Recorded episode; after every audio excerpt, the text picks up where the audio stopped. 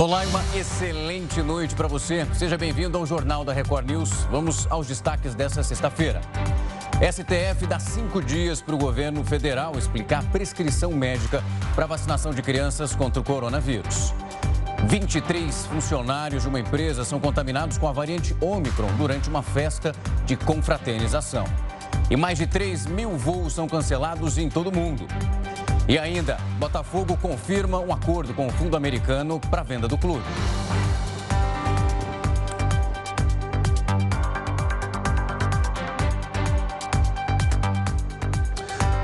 Federal tem cinco dias para explicar a necessidade da prescrição médica para vacinação das crianças. Esse prazo foi estabelecido pelo ministro Ricardo Lewandowski, do Supremo Tribunal Federal. Ele acatou um pedido do partido Rede Sustentabilidade, que acionou o STF, então, para demandar que as crianças sejam vacinadas contra o coronavírus, independentemente da apresentação desse documento. E o presidente Jair Bolsonaro disse hoje que o reajuste apenas para os policiais federais ainda não foi definido. Nós vamos agora até Brasília conversar com o repórter Tiago Nolasco. Tiago, uma ótima noite para você.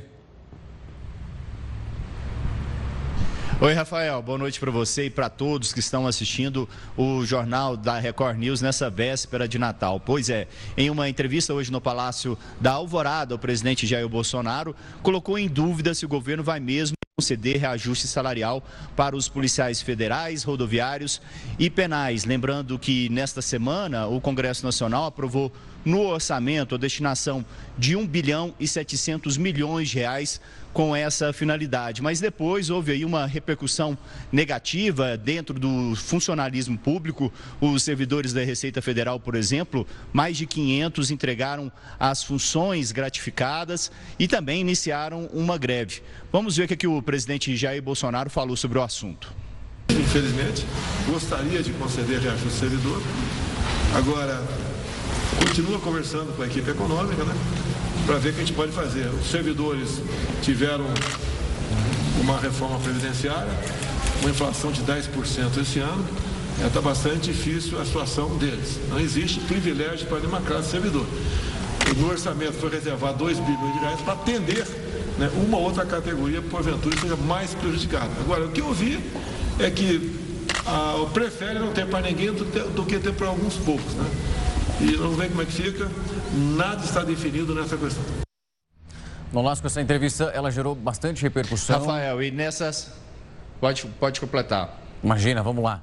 Essa entrevista gerou bastante repercussão, né? Teve um outro destaque nessa entrevista que a gente acompanhou e justamente tem relação com o projeto que vai permitindo que os jogos de azar aqui no Brasil eles aconteçam. O presidente é contra essa proposta ou não? É contra, viu, Rafael? Lembrando, como você mesmo disse, existe uma proposta em discussão no Congresso Nacional que libera os jogos de azar em todo o país, como cassinos e bingos. E o presidente Jair Bolsonaro disse que vai vetar a proposta. Vamos ver também essa fala do presidente da República. Eu pretendo vetar a questão de jogos no Brasil.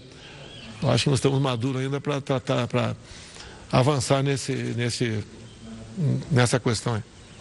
Agora, tem muita gente que defende. E aí, democracia. Se eu vetar, o parlamento derrubar o veto, vamos cumprir a lei. Rafael, essa entrevista do presidente da República foi uma entrevista de surpresa. Ele chamou as equipes de reportagem que estavam na frente do Palácio da Alvorada nesta manhã e acabou concedendo essa entrevista. O presidente também assinou com o governador de Goiás, Ronaldo Caiado, um acordo de refinanciamento das dívidas do Estado, um Estado que enfrenta dificuldades financeiras. E nesta sexta-feira também, Rafael, o presidente Jair Bolsonaro assinou o indulto natalino, que concede aí o perdão de penas aplicadas pelo judiciário, mas não são para todos os detentos, só para aqueles que não cometeram crimes hediondos e também para presos que estão com doenças graves. Mais uma vez, o governo incluiu nesse decreto policiais, bombeiros e militares que cometeram crimes culposos quando não há intenção de cometer esse crime e estavam em atuação em operações de GLO, que é aquelas operações de garantia da lei e da ordem. É com você aí, Rafael, e um Feliz Natal para todos. Para você também, Feliz Natal no Lasco, obrigado pelas informações. A gente vai acompanhar aí toda essa movimentação a partir de agora. Agora tem a opinião do colunista Augusto Nunes. Boa noite para você, Augusto. Boa noite, Rafael. Boa noite a você que nos acompanha. Nunca tantos políticos com boa musculatura eleitoral anunciaram com tanta antecedência que pretendem disputar uma das 27 vagas do Senado um terço do total, que serão preenchidas em 2022. É outra evidência de que em 2021 o Brasil descobriu que a instituição que compõe o Congresso, em parceria com a Câmara, é bem mais importante do que parecia. Segundo a Constituição, cada estado tem direito a três representantes do Senado. Para conquistar o mandato que dura oito anos, o candidato precisa ter mais de 35. Entre outras atribuições, cumpre ao Senado fiscalizar o Poder Executivo, processar e julgar por crime de responsabilidade o presidente da República, ministros do Supremo Tribunal Federal, ministros de Estado, comandantes militares ou o Procurador-Geral da República. Também depende da aprovação dos senadores a indicação de ministros do STF. Não é pouca coisa e não é tudo. É natural que tanta gente esteja de olho numa vaga. Cabe ao eleitorado examinar criteriosamente a folha corrida de cada candidato. Com a greve dos auditores, muitas atividades da Receita Federal estão agora paralisadas nesse final do ano. A greve dos auditores fiscais e os mais de 600 pedidos de exoneração de cargos vão deixar muitas atividades paralisadas nesse fim de ano. Algumas atividades, como de fiscalização tributária e aduaneira, terão processos mais lentos ou serão completamente paralisadas. A adesão à paralisação, que começa na próxima segunda-feira, foi apoiada por 97% dos 4.287 votantes. Foi um recorde de participação em assembleias sindicais desde 2016. Desde terça-feira, pelo menos 625 auditores fiscais da Receita Federal já entregaram os cargos de chefia. Entre os pedidos de exoneração estão os dos 44 servidores que atuam no Conselho Administrativo de Recursos Fiscais, que apresentaram renúncia coletiva ontem. A renúncia coletiva acontece como um protesto aos cortes no orçamento da Receita. Além disso, o Sindifisco Nacional afirma que a falta de regulamentação do chamado bônus de eficiência também é um dos motivos para a paralisação. Isso porque, além do salário, os auditores também recebem uma bonificação mensal. O Ministério da Economia informou que não vai comentar a greve. A Secretaria Municipal de Saúde de Extrema, que fica em Minas Gerais, confirmou que 23 pessoas foram contaminadas com a variante Omicron. Todos são funcionários de uma empresa que participaram de uma confraternização na semana passada em São Paulo. Os pacientes permanecem no isolamento que é domiciliar e os sintomas são considerados leves. Doze estados e também o Distrito Federal pediram para o Ministério da Saúde aquela suspensão temporária do envio das doses da vacina Pfizer contra a Covid-19. Esses pedidos foram feitos por causa das dificuldades que eles estão tendo no armazenamento e também no represamento das doses que não foram aplicadas na população. O país registra agora uma desaceleração na aplicação dos imunizantes, isso em razão da menor procura pela segunda dose, o que é péssimo. Na Bahia, por exemplo, quase um milhão de pessoas não voltaram para tomar justamente a segunda dose da Pfizer. O avanço da variante Omicron fez com que mais de 3 mil voos fossem cancelados. O Jornal da Record News volta já. Mais de 3 mil voos foram cancelados no mundo, sendo 25% deles só nos Estados Unidos. Com o avanço da variante Omicron do coronavírus, duas das maiores companhias aéreas do país, que é o caso da United Airlines e Delta Airlines, decidiram suspender os serviços. Ambas vão ficar num período de isolamento de pelo menos 10 dias, que afeta sensivelmente as tripulações e também os outros trabalhadores. Todos os clientes estão sendo notificados com antecedência sobre essa decisão, mas vai gerar uma dor de cabeça sem sombra de dúvida. Falando nisso, então, os contágios por coronavírus dispararam nessa véspera do Natal por causa do avanço da variante Ômicron. Os casos de Covid-19 no mundo seguem em alta em decorrência da nova cepa do vírus. A Espanha e a Grécia voltaram com a obrigatoriedade do uso de máscaras nas ruas a partir de hoje. Já no Reino Unido, o primeiro-ministro Boris Johnson fez um apelo para que a população complete o ciclo vacinal. Isso depois que o país superou nos últimos dois dias a marca de 100 mil novos casos em 24 horas. Embora o tempo para comprar presentes esteja se esgotando teoricamente, ainda há uma coisa maravilhosa que você pode dar à sua família e a todo o país, que é conseguir aquela injeção. O primeiro-ministro britânico ainda elogiou o imenso espírito de vizinhança demonstrado pelas pessoas que já haviam recebido a vacina e prestou homenagem aos profissionais da saúde envolvidos na implantação da vacina. O governo também ordenou que as pessoas apresentassem o comprovante de vacinação ou um teste negativo antes de entrar em boates e locais lotados. Como se não bastasse isso, ainda tem mais. O vírus influenza também está causando preocupação no estado de Santa Catarina. 33 casos da variante H3N2 já foram confirmados até agora. No Hospital Referência em Doenças Respiratórias de Blumenau, a procura por atendimento tem chamado a atenção. Nós percebemos, nas cerca de três semanas, um aumento progressivo dos casos de síndrome respiratória ocasionado por, pelo influenza A. Nós podemos afirmar isso porque nós já incorporamos na nossa atividade há cerca de seis anos o teste rápido também do influenza.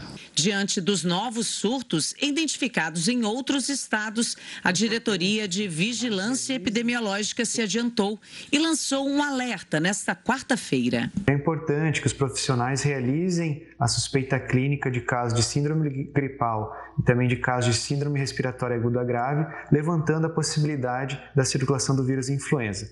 Isso é uma consequência, já que nos últimos dias o Laboratório Central de Saúde Pública identificou 53 casos de influenza A, sendo que desses 33 com subtipo H3. A gente precisa lembrar que a influenza também se transmite pessoa para pessoa ou com contato com objetos contaminados. Todos os anos, a gripe mata no Brasil cerca de 800 a mil pessoas, dependendo do vírus que entra em circulação.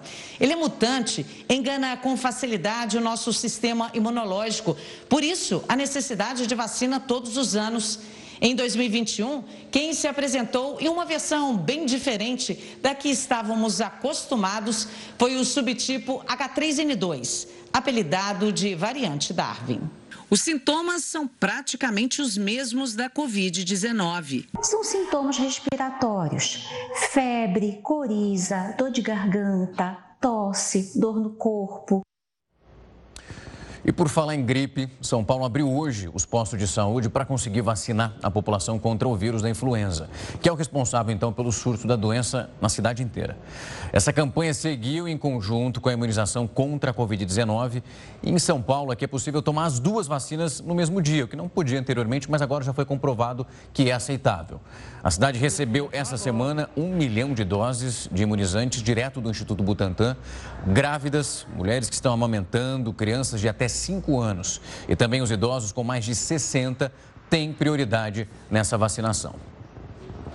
Uma ex-policial foi declarada culpada, isso de homicídio nos Estados Unidos. Ela matou um jovem negro quando confundiu uma arma de fogo com uma pistola de choque. Kim Potter, uma policial branca e com grande experiência na área, foi denunciada pela promotoria após a morte de Daunte Wright em um subúrbio de Minneapolis. Potter atirou contra o rapaz enquanto ele tentava fugir da polícia. A policial afirma que pretendia usar um taser, mas acabou se confundindo e sacou a arma de fogo, atirando fatalmente em Wright.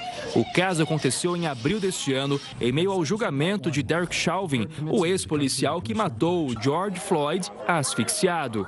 Wright, de 20 anos, era negro. A morte dele aumentou as discussões sobre as medidas disciplinares legais que os policiais enfrentam quando usam força bruta contra suspeitos negros. A ex-policial se declarou inocente, alegando que não sabia que tinha uma arma no momento. O júri considerou que confundir as armas não é um erro fácil de cometer. A procuradora-geral de Minnesota disse em seu argumento final que a morte de Wright não teria acontecido caso Potter tivesse seguido o treinamento e considerasse o risco antes de atirar. A família de Daunt comemorou a sentença e agradeceu o apoio da comunidade na batalha por justiça. Kim Potter pode pegar até 25 anos de prisão pelas acusações de homicídio culposo em primeiro e segundo grau. A leitura da sentença deve acontecer em fevereiro. O menor marca-passo do mundo é usado em cirurgias aqui no Brasil. A gente te conta os detalhes logo depois do intervalo. O Jornal da Record News volta já. Você vai ver que um agente de segurança salvou uma criança no aeroporto. Uma funcionária da administração desse aeroporto de Newark, em Nova Jersey, nos Estados Unidos, largou o que ela estava fazendo para salvar uma criança em apuros. Essa agente saltou sobre as esteiras ali do raio-x com muita agilidade. Ela aplicou algumas manobras de salvamento no bebê que tinha parado de respirar. Antes de trabalhar nesse setor de segurança do aeroporto, a oficial já tinha atuado por 10 anos como técnica em emergências médicas e sabia exatamente o que fazer. Graças a ela, a criança retomou essa respiração e passa bem. Um alívio para todo mundo que estava ali perto, né, acompanhando esse desespero. Quem ainda pretende pegar a estrada, acabou atrasando, precisa redobrar atenção nesse momento. Para muitos, o Natal é sinônimo de encontrar a família. E em alguns casos não tem jeito. É preciso pegar estrada. O resultado são vias bem mais movimentadas. Agentes da Polícia Rodoviária Federal promovem a segurança viária nas BRs. Esses eventos que mais motoristas que usualmente não, não trafegam pela rodovia passam a, a ter seus deslocamentos né, junto com o tráfego normal de todo ano. Ao longo do dia 24, desde as primeiras horas do dia, o movimento deve aumentar. A expectativa é de que 84 mil veículos passem pela BR-101. Para evitar os contratempos, é preciso ter prudência. Segundo um levantamento de um centro especializado em tecnologias automotivas, mais de 30% das chamadas de assistência com guincho são devido a pane elétrica, pneu furado e estepe vazio. As condições do veículo são de extrema importância para chegar ao destino com tranquilidade. Os fatores que podem ser causadores de acidentes são conhecidos da maioria dos condutores, mas vale a pena relembrar. Cautela e atenção quando entrar na rodovia, quando estiver dirigindo, ter uma postura de direção defensiva e não ter pressa. A viagem pode ser um pouco mais longa, pode ter mais engarrafamentos, congestionamentos, mas o motorista precisa manter a sua atenção e calma, porque com certeza ele vai chegar ao destino dele em segurança. Quem está acostumado a dirigir apenas na cidade e vai viajar, deve lembrar que as rodovias federais demandam ainda mais atenção. O próprio aluno, né, quando ele chega numa autoescola, por exemplo, ele não é treinado para ele poder estar tá rodando numa rodovia. Tá? Então tem que ter esse, é o ponto lá do, dos cinco elementos da direção defensiva, que é o conhecimento. E às vezes ele não tem esse conhecimento e aí causa esse acidente né, dentro de uma rodovia. O Ministério da Saúde anunciou que vai enviar 500 mil doses de vacina contra a Covid-19 para o Paraguai. Esse acordo foi fechado essa semana, depois de encontro com Marcelo Queiroga e também com o ministro da Saúde do Paraguai. Esse país teve mais de 460 mil casos da doença e 16.500 pessoas morreram, infelizmente, vítimas da Covid. Ao todo, o Brasil vai doar então 10 milhões de vacinas para os países que são mais pobres. Se houver demanda, esse número pode chegar a 30 milhões de doses. Segundo o diretor-geral da Organização Mundial da Saúde, essa atitude vai ajudar a acabar com a pandemia. Considerado o menor marcapasso do mundo, o aparelho de 2 gramas é utilizado já aqui no Brasil. Para falar sobre a evolução desse dispositivo eletrônico, o Jornal da Record News convida agora o Carlos Duarte. Ele que é cardiologista da Beneficência Portuguesa de São Paulo. Carlos, uma ótima noite para você. Obrigado pelo tempo e também a sua disponibilidade. Para a gente começar a entrar nesse assunto, eu queria especificar com você a diferença do que a gente vê agora e do que a gente via no passado. A primeira coisa que eu queria saber, primeiro, antes de entrar, é hoje qual patologia, qual a necessidade de uma pessoa no Brasil ou então qualquer outro lugar do mundo que chegue ao ponto de precisar hoje usar um marca-passo? Boa noite, Rafael. Boa noite a todos os telespectadores. Quero agradecer o convite de estar podendo esclarecer esse assunto de tamanha importância e é muito bom a gente dar notícias boas na área da saúde. É, o marca-passo ele é um dispositivo eletrônico que veio para tratar os ritmos cardíacos lentos, chamados a bradicardia. Então, os marca-passo eles datam desde a década de 50. E atualmente, como você mesmo anunciou, temos essa nova novidade que é a implantação de um novo dispositivo que dispensa os cabos eletrodos. Doutor, quando a gente olha para o panorama que temos hoje, quando o senhor fala ali pelo tamanho, é algo realmente muito pequeno. E comparando com a tecnologia anterior, quais são os benefícios que o paciente consegue perceber nesse processo todo? Olha, é, o primeiro benefício é um benefício eventualmente imperceptível ao paciente, no entanto, de grande importância. Para vocês terem uma ideia, o marca-passo tradicional, nós temos uma taxa de infecção aproximadamente 1%, 1 a cada 100 implantes. Com esse novo dispositivo, por a gente utilizar uma nova via, por não estar tá se utilizando esses cabos eletrodos, como vocês notam nas imagens, é, esse, essa taxa de infecção foi reduzida em 500, 500 vezes, sendo atualmente de 1 a cada 50 mil implantes. Tudo isso se dá pelo fato de que é, o marca-passo ele é inteiramente implantado dentro do coração, não sendo necessário que o marca-passo fique aqui na região torácica e que esses cabos eletrodos se levem até o coração. Esse é o principal benefício é, desse novo dispositivo. Então, a gente não se utiliza do sistema venoso, que é raro, né? a gente precisa estar preservando, principalmente aqueles pacientes dialíticos, portadores de doenças crônicas, que se utilizam muito das veias para receber os seus medicamentos, e o fato de nós não nos utilizarmos dessas veias para levar esse, esse estímulo do gerador facilitem muito é, e, e minimizem muito as infecções. Doutor, além de todos esses benefícios, eu estava acompanhando também, ele é tão pequeno que é gritante a diferença com a parte estética em relação ao paciente, do que a gente vê que fica aparecendo ali, quase que em alto relevo no peito, aquela caixinha quadrada que a gente estava mostrando na reportagem, e esse é tão pequeno que é tamanho de uma cápsula ali. É impossível gerar essa mesma sensação. Isso. Como ele, é, como ele, ele foi monitorizado, né, como você mesmo falou, ele possui é, 20 centímetros, pesa 0,8 gramas. A gente consegue levar ele pela veia da perna e entregar dentro do coração. Então não há necessidade de uma cirurgia, de uma dissecção. Então aqui na região do tórax vocês não vão ver mais as cicatrizes. Essa é um, um dos benefícios estéticos que você citou. Doutor, em relação, agora trazendo um pouco para a realidade aqui nossa no Brasil, é possível encontrar esse tipo de aparelho? É o médico que vai indicando para o paciente? É fácil, caso você necessite de um marca-passo, ter um aparelho tão tecnológico e tão pequenininho quanto esse?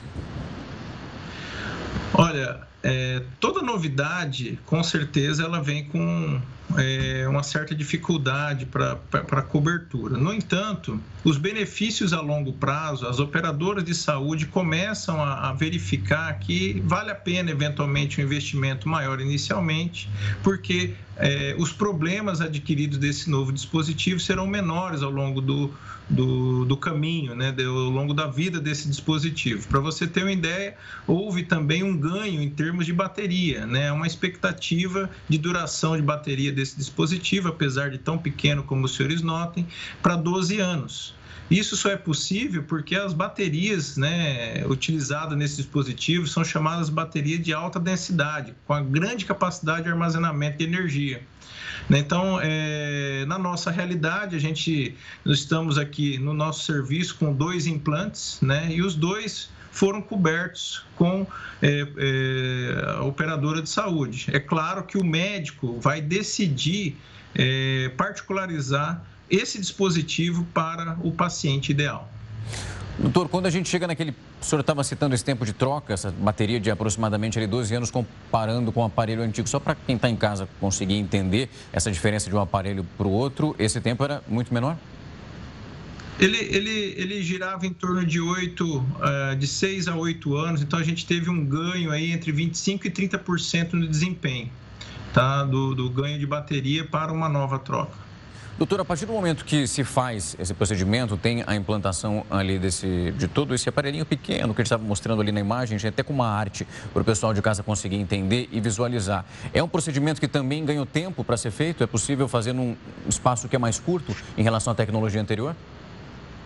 Sim, é, é uma expectativa que a gente tem assim um ganho em torno de 20% em termos de tempo, né? Como a gente é, é uma punção, é claro que demanda cuidados diferentes, mas uma cirurgia que vai é, uma vez entrado na rotina do serviço, a gente vai gastar em torno de 45 minutos a uma hora e 20 para implante. Tá? Enquanto que os marcapassos tradicionais a gente gasta em torno de uma hora, uma hora e meia. Então o tempo não é tão relevante em frente aos outros benefícios que a gente acabou discutindo. Rafael. Doutor, em relação a esse benefício, também naquela arte que a gente estava mostrando aqui, a implantação seria diferente em relação a esse modelo anterior. Tem a necessidade de fazer aquela abertura no tórax ou não?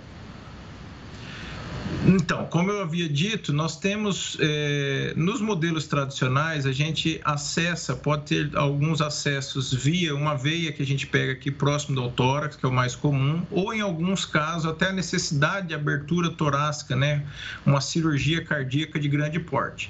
Esse novo marcapasso a gente pega uma veia da perna, a semelhança, né, o pessoal está bem acostumado, a semelhança do que se pega ali para fazer um cateterismo cardíaco. Então ele é inserido, uma bainha como se senhores notem na arte, ele é levado ao longo dessa veia até o coração onde a gente implanta. Então não há necessidade de corte, é uma punção como se fosse uma punção venosa e ao final a gente tem uma compressão ali e, como eu disse, não há é, cirurgias, não há cicatrizes no tórax. Procedimento bem mais simples. Doutor, eu agradeço muito o tempo e a disponibilidade para tocar nesse assunto e deixar muito bem explicado para quem precisa, está passando por esse processo e para discutir também com a equipe médica na hora de tomar sua decisão. Muito obrigado mais uma vez pelo tempo e a sua disponibilidade.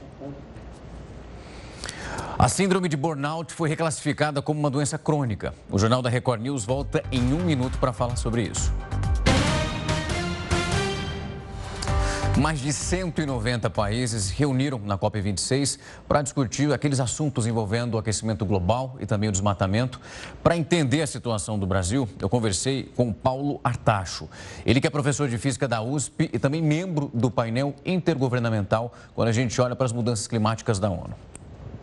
Professor, muito obrigado pelo seu tempo e a sua disponibilidade. O que eu quero falar com o senhor para começar essa entrevista é exatamente sobre os últimos dados que foram levantados. Naquela região da Amazônia, aproximadamente 13 mil quilômetros em desmatamento. Até onde é possível se colocar como solução quando o cenário é bem diferente aqui no território nacional? Veja, é, parar o desmatamento da Amazônia é absolutamente estratégico para o nosso país por uma série de razões. Né? Quer dizer, primeiro, é, a população brasileira, ela, através de várias pesquisas, expressou que ela é contra a destruição dos ecossistemas brasileiros, como estão sendo feito atualmente. E, além disso, o desmatamento da Amazônia está induzindo é, mudanças climáticas ainda mais sérias sobre o território brasileiro, afetando a disponibilidade de chuvas no Brasil central. Então, nós precisamos preservar os serviços ecossistêmicos, não só da Amazônia, mas também do Pantanal, Mata Atlântica e assim por diante, se quisermos continuar com um clima tão favorável como o Brasil sempre teve até o momento. Professor, o Brasil vem num movimento de mostrar para o mundo que precisa de ajuda para combater esse desmatamento. Quando eu falo ajuda financeira, isso tem se mostrado muito importante, uma narrativa que também vem sendo perseguida pelo governo federal. Mas quando a gente volta um pouquinho no tempo, olha lá para 2019, a gente lembra de uma frase clássica do presidente da República, envolvido ali com, na época, o ministro do Meio Ambiente, dizendo que no caso da Alemanha, que ajudava a balizar o fundo Amazônia, que naquele momento, já que as críticas eram tão grandes, que Merkel deveria reflorestar o próprio país para depois falar da situação do Brasil. O que, que mudou de 2019 para agora, onde nós precisamos dessa ajuda, como sempre precisamos? É, o que mudou foi que essa frase de 2019 era obviamente errada, né? Era mais uma fake news do atual governo. Na verdade, o Brasil não precisa de ajuda financeira externa para reduzir o desmatamento. Historicamente, o Brasil é, em 2002, estava desmatando 28 mil quilômetros quadrados de floresta cada ano e Em 2012, esse desmatamento se reduziu para 4 mil quilômetros quadrados. Então, o Brasil já fez isso com recursos próprios nossos, né? E, com, e foi na época onde o agronegócio sofreu a maior parte da sua expansão no Brasil. Portanto, é, o Brasil pode e deve reduzir o desmatamento a zero e ele não precisa de recursos externos para fazer isso. Nós temos todas as condições de fazer isso por nós mesmos e é do interesse dos brasileiros que isso seja feito o mais rápido possível. Professor, uma coisa que eu queria discutir com o senhor uma notícia que foi propagada com bastante facilidade em relação a essa devastação e também as queimadas, é que estaríamos falando de uma floresta que é úmida e que por isso não pegaria fogo. Até que ponto essa declaração é considerada relevante ou então de fato verdade? Os desmatamento da Amazônia e todas as queimadas são feitas pelo homem por nós brasileiros, né? E isso, em geral, como eu coloquei, através de é, crimes ambientais, né? Porque nenhuma dessas queimadas é feita com autorização formal do IBAMA, simplesmente as pessoas fazem invasões de terras públicas que pertence a todos nós brasileiros, é, derruba a floresta e causa estas queimadas. Então, o Brasil precisa ser mais inteligente, mais esperto e preservar esse ecossistema que tem um valor inestimável. E a pior coisa que os brasileiros podem fazer é derrubar essa floresta e transformar a madeira que está lá em gás de efeito estufa. Nós precisamos aproveitar a biodiversidade biodiversidade riquíssima que a floresta amazônica tem, e com isso o, o o país vai ter benefícios enormes, tanto a nível nacional quanto, quanto a sua imagem internacional, que está bem, bem, bem afetada. Daqui a pouco você vai acompanhar a segunda parte dessa entrevista com o professor Paulo Artacho. Um motorista se envolveu num acidente que é assustador. Um homem de 25 anos circulava aí na Rússia, por uma rua, você está vendo, quando ele foi engolido por uma cratera. Esse buraco tinha 3 metros e meio de profundidade. Ele foi aberto por trabalhadores que não sinalizaram essa obra de maneira correta. Para sorte desse rapaz, ali estava cheio de água, a queda foi amortecida. Ele foi resgatado rapidamente por um grupo de pedestres e conseguiu escapar sem nenhum ferimento. Uma baita de uma sorte. A China vai punir 26 funcionários públicos que deixaram de fazer os testes para a Covid-19 lá no país, o que poderia sim ter evitado um novo surto da doença. O governo não explicou qual vai ser a pena aplicada, mas pode demitir esse grupo por negligência em relação à testagem da população em Xi'an. A cidade registrou 49 casos de Covid, o que levou então 13 milhões de pessoas nessa região para um confinamento que é obrigatório a partir de agora. A síndrome de burnout foi reclassificada como uma doença crônica pela Organização Mundial da Saúde. Para entender um pouco mais sobre então essas recomendações jurídicas para esse caso, eu vou conversar agora com o Diego Amorim. Ele é advogado, especialista do trabalho. Diego, muito obrigado pelo seu tempo e a disponibilidade. Para começar a entrar nesse assunto, queria falar, explicar para quem está em casa essa nova reclassificação que acontece, o que, que muda de fato, qual a visão da OMS em relação à síndrome de burnout. Olá, Rafael, boa noite. Boa noite a todos que nos assistem. Rafael, o que muda é que a partir de agora é, o burnout passa a ser uma doença relacionada ao trabalho, classificada por meio de um CID específico, o CID-11, que entrará em vigor a partir de 1 de janeiro de 2022. É, vale lembrar que essa revisitação da classificação internacional de doença, que culminou na inserção de um CID específico para o burnout, ocorreu em 2019. E isso tem agora o condão de chamar a atenção para um problema que já é muito forte na nossa população, nos jovens que estão aí no mercado de trabalho. Diego, imagino que essa reclassificação o passo ali vai ser de mudar, as empresas começarem a olhar de maneira um pouco mais atenta, talvez, para aquela relação com os funcionários, relação pessoal e também relação de trabalho. Esse processo de transição, como você acredita que deve acontecer dentro das empresas? Porque uma questão que era bem delicada era como o funcionário apresentava isso ali para o RH na hora de conversar com o chefe e pedir um afastamento. É um posicionamento bem diferente. Exato, Rafael. É, infelizmente, muitas empresas hoje é, não têm é, a proatividade de assumir a responsabilidade nesses tipos de problema. A saúde mental dentro do ambiente de trabalho ainda é um tabu. Mas, contudo, Agora, com um CID específico, teremos mais meios para monitorar o crescimento é, desta doença. As empresas disporão de agora uma maior consciência, uma maior visibilidade e notoriedade a respeito da importância de se tratar esse tema internamente por meio de palestras e, enfim, é, assumir a responsabilidade caso, infelizmente, é, os seus trabalhadores sejam é, acometidos pela síndrome de, de burnout.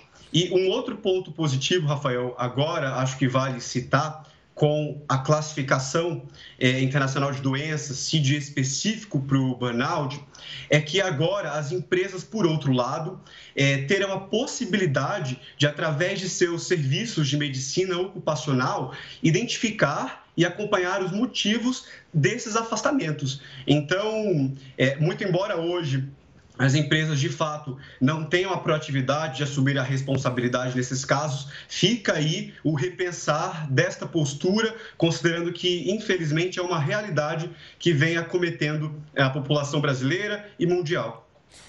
Diego, a gente já mostrou aqui alguns casos de pessoas que anteriormente, isso entre 2020 e 2019, foram demitidas depois que passaram por um processo muito complicado, procuraram ajuda médica, passaram por um afastamento e a recepção dentro ali do ambiente de trabalho foi terrível, a ponto de chegar numa demissão. Você acredita que a partir desse momento em que a OMS volta para essa questão e tem uma reclassificação, isso pode alterar até esse medo, talvez, da, empresa mandar esse funcionário embora, com medo ali de uma retaliação, no caso de um processo, já que agora nós temos um CID para isso?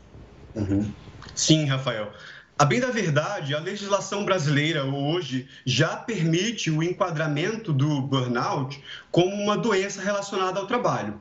De todo modo, agora a Organização Mundial da Saúde dá uma visibilidade muito grande a respeito desta doença e uma consequência é o que se espera, a tendência é que as empresas se posicionem de forma proativa nas questões de saúde integral para mitigar os riscos do trabalho. A conscientização e a inclusão de palestras sobre saúde mental são algumas medidas que o RH pode sugerir. É, vale também mencionar, o Rafael, políticas de boa convivência entre os trabalhadores e os seus superiores em todos os níveis gerenciais da empresa. É, é, interessante pontuar que o burnout é uma doença, mas que diz muito a respeito da gestão da empresa. Então, essa postura de ainda tratar doenças ocupacionais é, doenças mentais é, como um tabu dentro da empresa tende a ser alterada. E é uma realidade que se espera nós é, vivenciemos nos próximos anos aí com uma classificação específica e uma visibilidade maior para o burnout.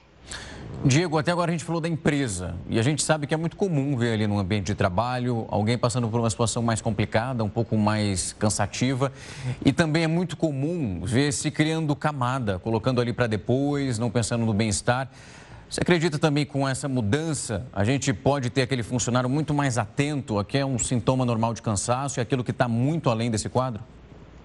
Sim, sim, Rafael. É, é importante que o trabalhador esteja atento, né? É, destacar que problemas de ordem pessoal não se confundem com os problemas de ordem profissional. Então, o trabalhador tem que fazer esse discernimento, entender o que é que está, o que é que está acontecendo ali em termos de questionamentos é, de ordem mental, mas ele tem que recorrer sim, é, nos menores dos indícios destas questões, a um profissional habilitado ou ao médico do trabalho para ser melhor orientado de acordo com o caso em concreto e, inclusive, se for o caso, ser afastado de suas atividades profissionais.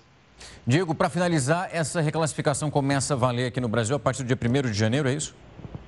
A partir de 1 de janeiro de 2022. Fechado, então. Estaremos acompanhando, torcendo para essa mudança aí no ambiente de trabalho. Quanto mais ameno ali, melhor. Não só para a empresa, mas também para os funcionários. Obrigado pelo tempo. Uma excelente véspera e quase Natal. Até.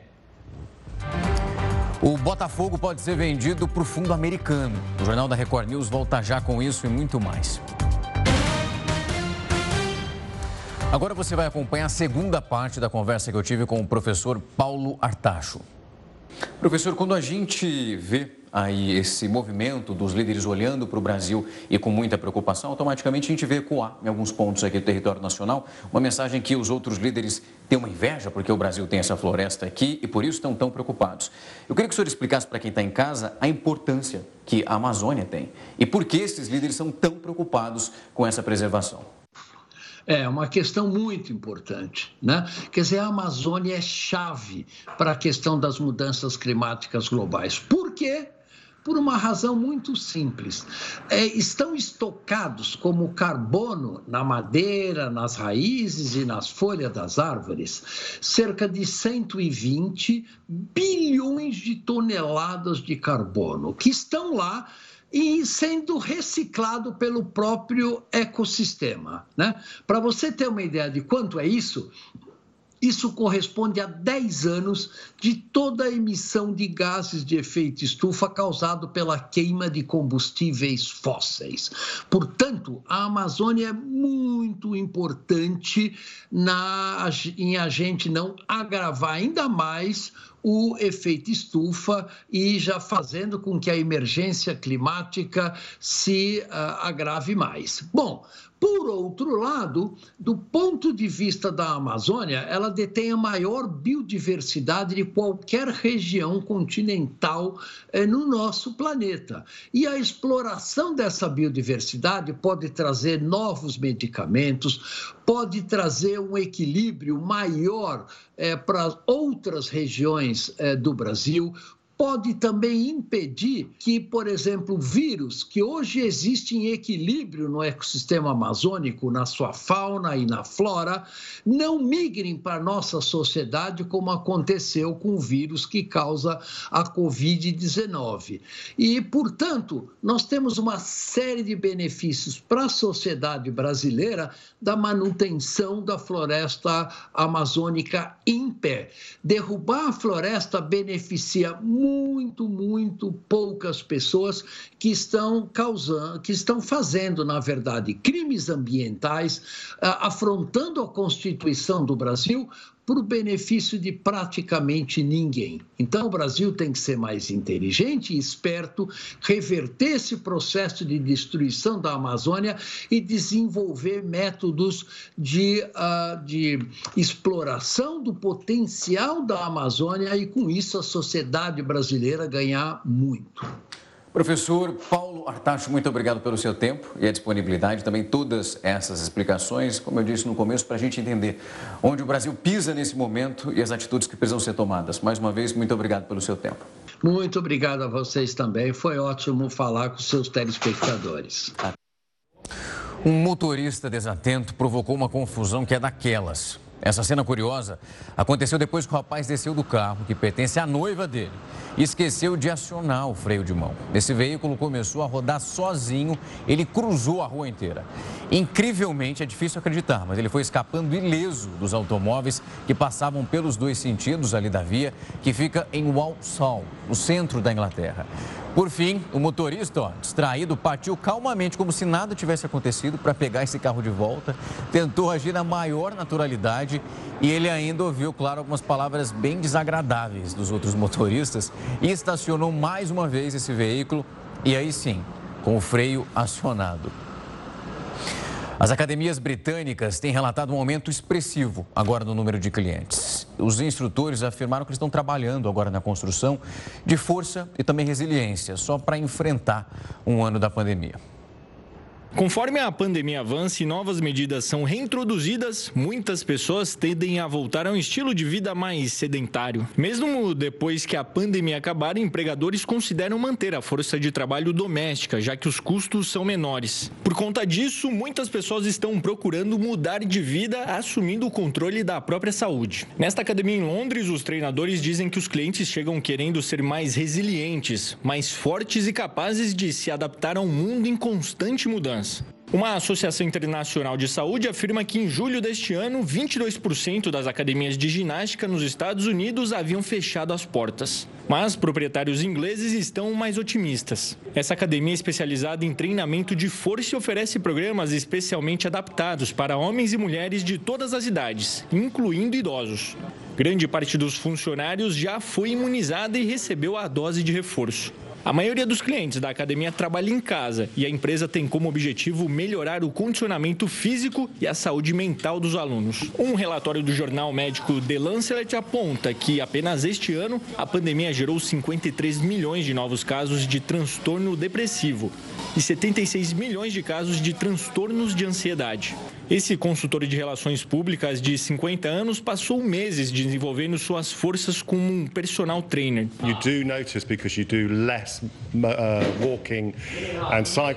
Estamos fazendo menos caminhadas e ciclismo. Não estou indo a pé para pegar um ônibus ou metrô para o trabalho. Estou apenas andando da cozinha à mesa para fazer uma chamada de vídeo, portanto, venho aqui. Uh, you're not really getting in the exercise that you need, so hence coming here. A academia afirma que, desde a reabertura em maio, o número de membros para aulas em grupo aumentou 48% e a demanda por treinamento pessoal aumentou 31%. Mesmo assim, o clube ainda se preocupa com a possibilidade de novas restrições para conter a disseminação da variante Ômicron. De acordo com os donos do local, janeiro e fevereiro são meses importantes para expandir o número de novos alunos. Eles dizem que qualquer interrupção no fluxo de caixa causado por um bloqueio nacional pode acabar fechando as portas da academia definitivamente. Um bueiro aberto no meio da rua provocou um prejuízo para o motorista. A câmera do painel desse automóvel registrou o momento em que essa tampa se descola do bueiro logo depois da passagem de uma picape na rua na Tailândia. Sem tempo para frear, o motorista caiu nessa abertura com o carro e ficou com a roda presa, parou de fato. Um outro dispositivo ó, na traseira da picape também gravou as imagens mostradas aqui ó, em câmera lenta agora para você entender. Apesar desse susto e também do prejuízo, nada mais grave aconteceu e ninguém ficou ferido por lá. Mas vai gastar uma graninha agora. A Organização Mundial da Saúde aprovou a primeira vacina contra a Covid-19 elaborada na América Latina. Produzida numa parceria entre a Argentina e o México, essa versão do imunizante da AstraZeneca foi incluída na lista para uso emergencial da OMS. Essa vacina já é utilizada em alguns países da América Latina e do Caribe. Atualmente, 11 vacinas são aprovadas pela organização. E o Botafogo anunciou hoje, numa nota oficial, uma parceria com o um empresário americano que possibilita a compra da sociedade anônima do futebol do clube. Esse empresário, conhecido como John Textor, assinou um pré-contrato com os cariocas. Ele é dono de 18% das ações do clube inglês Crystal Palace. A diretoria comemorou essa parceria e também o investimento. O Botafogo volta a disputar a Série A do Campeonato Brasileiro em 2022, agora com um novo investidor. O telescópio Hubble vai ganhar um novo aliado agora para desvendar os mistérios do universo. O telescópio Hubble, enviado para o espaço em 1990, foi o responsável para pavimentar o caminho científico. O Hubble captou imagens extremamente importantes para os estudos relativos ao universo. Há 31 anos no espaço, o telescópio pesquisou muitos astros, como o aglomerado de estrelas Westerland. Outra galáxia descoberta é a UGC 11537, localizada a cerca de 230 milhões de anos-luz de distância. De acordo com a Agência Nacional Americana, o telescópio terá um grande aliado. James Webb será enviado para o espaço amanhã, no Natal. O Jornal da Record News vai ficando por aqui. Muito obrigado pela sua audiência. Você continua agora com o News das 10 com a Kelly Godoy. Uma ótima noite para você e também boas festas.